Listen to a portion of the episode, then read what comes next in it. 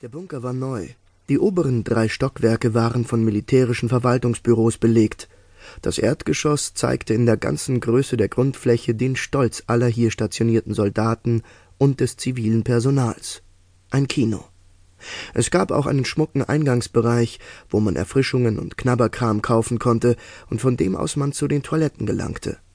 Die grellen Poster an den Wänden hatten sich ein wenig aufgewellt, zeigten neue Filmankündigungen und mochten offenbar die Feuchte der nicht ganz abgetrockneten dicken Betonwände nicht. Zwar summten die Lüftungsanlagen auf den höchsten Touren, aber sie hatten noch viel zu tun.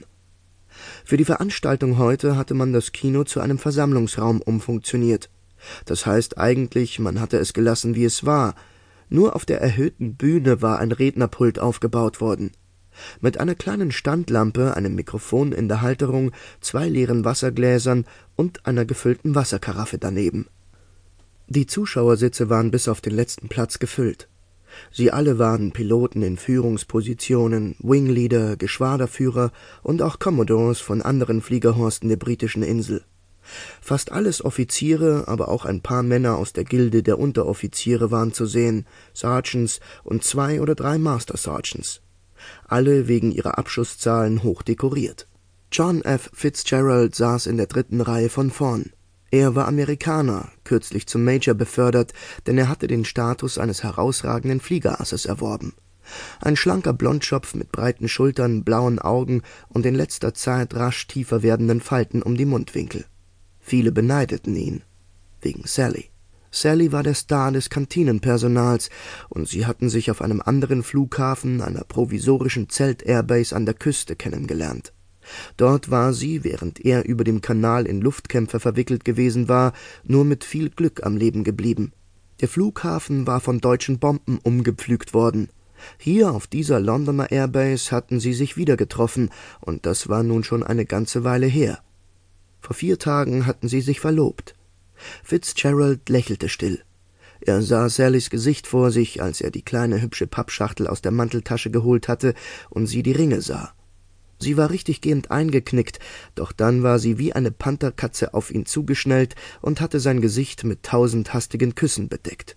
Willst du das wirklich, Fissy? hatte sie atemlos gefragt. Alle seine Freunde nannten ihn Fissy. Ich möchte dich um deine Hand bitten, liebe Sally war seine heise verlegene Antwort gewesen, und nun waren sie ein Brautpaar. Ach ja, dachte er, die Sally. Das war aber auch ein Bild von einer Frau.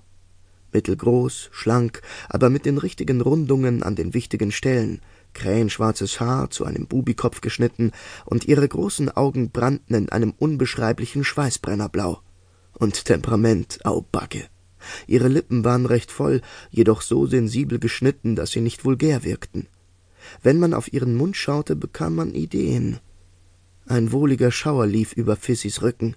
Er lauschte dem Gesummen der vielen leise gehaltenen Stimmen und schnupperte den Geruch nach nassem Zement. Er drehte sich um und blickte nach hinten. In der letzten Reihe saßen die Einsatzpiloten in ihren Kombis. Sobald die Sirene heulen sollte, würden sie zu ihren Maschinen sausen und den Hunnen entgegenfliegen. Mit viel Unterstützung von sonst woher.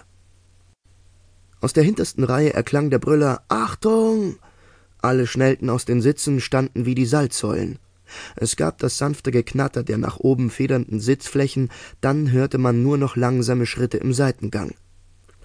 Das war der nicht ganz gleichmäßige Schritt ihres Commodores, General Beckham. Der hatte in einem Luftkampf einen schweren Treffer bekommen, danach musste ein Bein amputiert werden. Nun hatte er eins aus Holz. Sonst ging er meist mit einem Stock, heute nicht. Er war weder groß noch breit, aber wie man so schön sagte, wenn er einen Raum betrat, füllte er ihn. Vielen war der General unheimlich, das lag hauptsächlich an seinen Augen, die in einem seltsamen Gelb leuchteten ein dunkleres Gelb, das, wenn er ärgerlich wurde, heller schien und wenn sich dann noch seine Pupillen weiteten, eine geradezu lähmende Wirkung ausübten. Fizzy hatte diese Augen gesehen, Gott sei Dank nicht ärgerlich, denn das waren angenehme Gespräche gewesen. Nun hatte General Beckham die Bühne erreicht, griff zum Mikrofon. Es knackte in allen Lautsprechern. Seine Stimme kam ruhig und wohl moduliert rüber. Rühren, meine Herren, Bitte nehmen Sie Platz. Es wurde nach dem Hinsetzen